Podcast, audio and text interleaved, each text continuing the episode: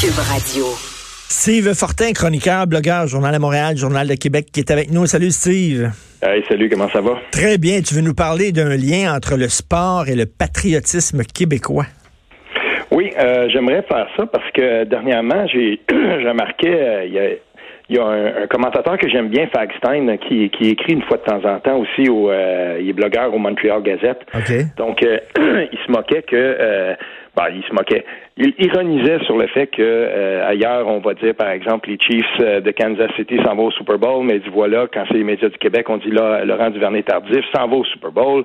puis il dit euh, voilà, quel, quel drôle de distinction. Puis ensuite, ben, il a un petit peu, si on veut, là, nuancé ou même réduit un peu la, la, contribution de, de, de, de, Laurent Duvernay-Tardif. Il disait oui, il n'a pas complété de passe de toucher, il a pas.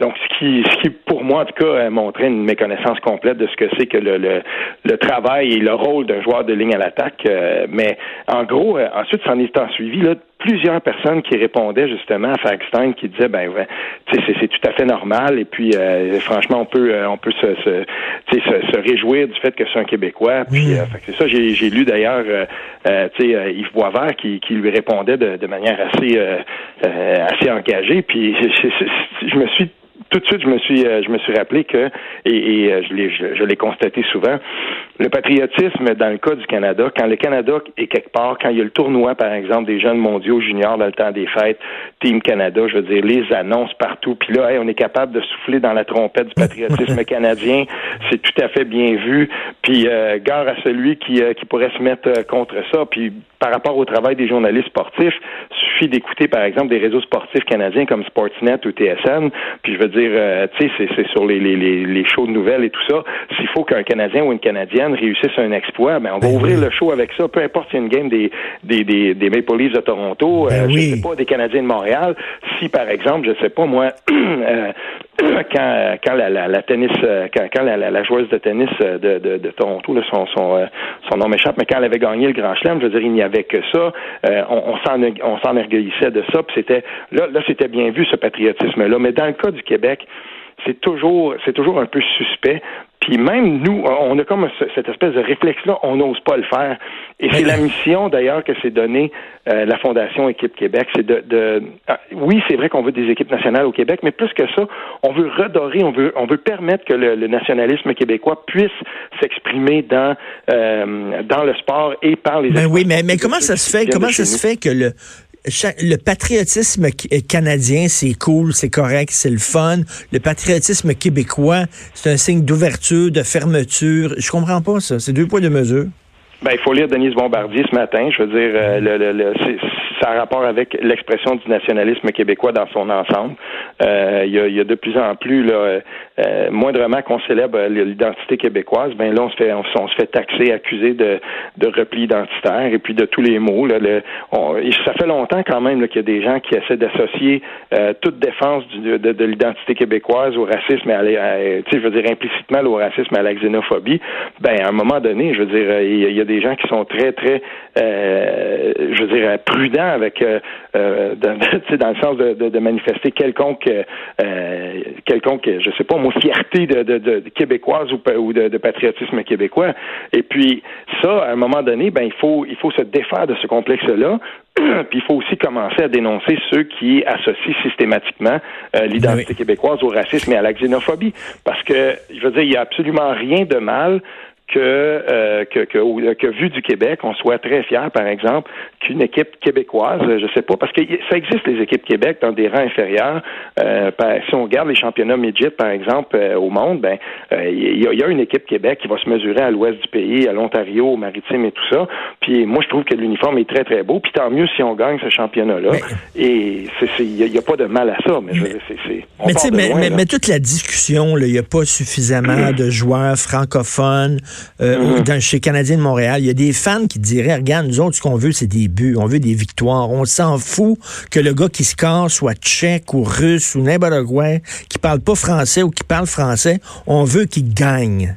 Toi, ben, regarde, c'est drôle, hein? J'ai la chance, moi, de, de, de, jouer avec le dernier euh, dans des ligues de bière. J'ai la chance de jouer une fois de temps en temps avec le dernier compteur de 50 buts du Canadien de Montréal. C'est un gars de mon bout, il s'appelle Stéphane Richer. Ah ouais? Puis, euh, je veux dire, dans la chambre, quand on parle de ça, quand on se met à, discuter de ça, bon, le Canadien de Montréal, on sait pourquoi que les gens sont, euh, sont sur, sur, sur le dos d'un tel joueur. Puis souvent, ben, on s'aperçoit qu'un un joueur québécois, je veux dire, il n'y a pas beaucoup de latitude avec le Canadien. S'il commence à faire des gars, c'est pas long qu'on va être sur son dos.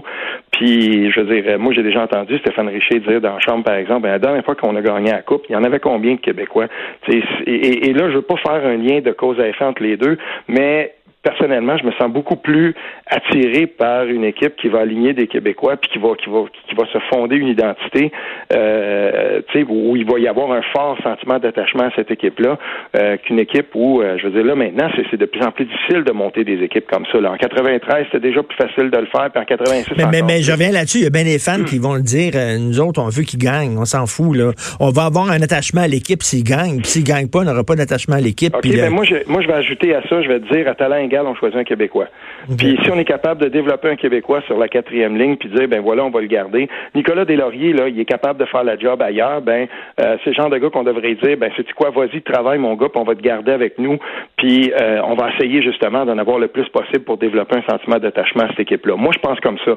Mais je veux dire, d'un autre côté, ça fait longtemps que le, moi je regarde les parties du Canadien, puis je trouve que c'est un club qui est pas mal moins dynamique et, euh, et intéressant à regarder que beaucoup d'autres. Puis je regarde le travail des Québécois dans la dans la ligue, dans les dans les autres clubs. Puis euh, je veux dire, je suis un fan de hockey bien avant d'être hmm. un fan du Canadien parce que j'ai plus d'attachement vers le Canadien de toute façon. Ben, c'est ça qui est plate euh, que, que les, les, Nordiques reviennent pas parce que je suis convaincu hmm. que si les Nordiques revenaient, il y aurait une pression auprès des Canadiens parce que les Nordiques ils choisiraient des joueurs francophones.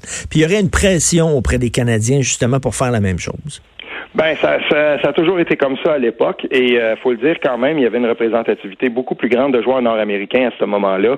Euh, là, maintenant, je veux dire, la ligue est internationale. Il y a des joueurs qui viennent de partout. Il y a des joueurs, il y a des joueurs qui viennent de, plusieurs nations qu'on ne voyait pas, qui n'étaient pas des nations de hockey à l'époque.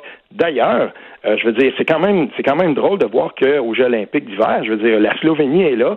Ils ont un excellent, un excellent joueur, un joueur de premier plan qui joue à Los Angeles euh, dans, dans, le, dans, dans la Ligue nationale. Mais je veux dire, dire tu prends une petite nation comme ça, tu lui dis euh, on va tu vas faire partie des 16 des 22 équipes qui vont jouer euh, aux Jeux olympiques, puis tout à coup tu t'aperçois que les inscriptions au hockey puis le hockey devient un sport qui est de, plus en plus intéressant, mais la quatrième nation euh, d'importance à l'international au hockey sur glace, le Québec n'est pas représenté. Mmh.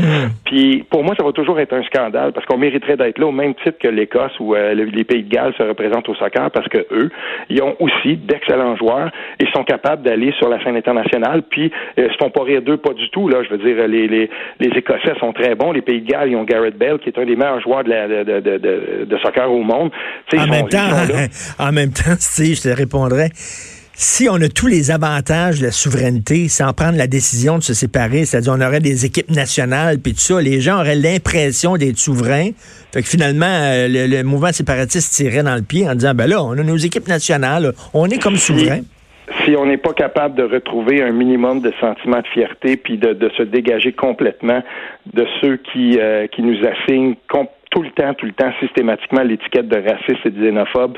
Dès qu'on célèbre l'identité québécoise, on sera jamais capable. oublions, oublions même le fait de penser à la souveraineté, parce que cette crispation-là qu'on ressent envers nous-mêmes, celle que, que certains euh, ressentent là, de, de, de, ne pas, de ne même pas être à l'aise de manifester leur patriotisme dans le sport, parce que justement, on est rendu là à force de se faire traiter de raciste puis xénophobe à chaque fois.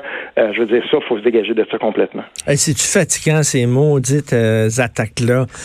c'est drôle, hein? quand, quand, quand les autres, ils se pètent les bretelles avec leur patriotisme, on les traite pas de racisme, puis d'ouverture, puis de fermeture et tout ça. Écoute, je sais que tu voulais parler de la société de délation. Je pense qu'on n'a pas énormément de temps. Soit tu le fais brièvement, soit on garde ça pour la prochaine fois qu'on se parle. C'est toi qui décides. Je vais, je vais te le faire, euh, je vais te le faire rapidement parce que je veux dire, tout a été écrit. Je dirais simplement ceci, le, le, le monsieur Charbonneau qui a écrit le texte sur Xavier Camus. On sait commencé, on sait comment que ça fonctionne.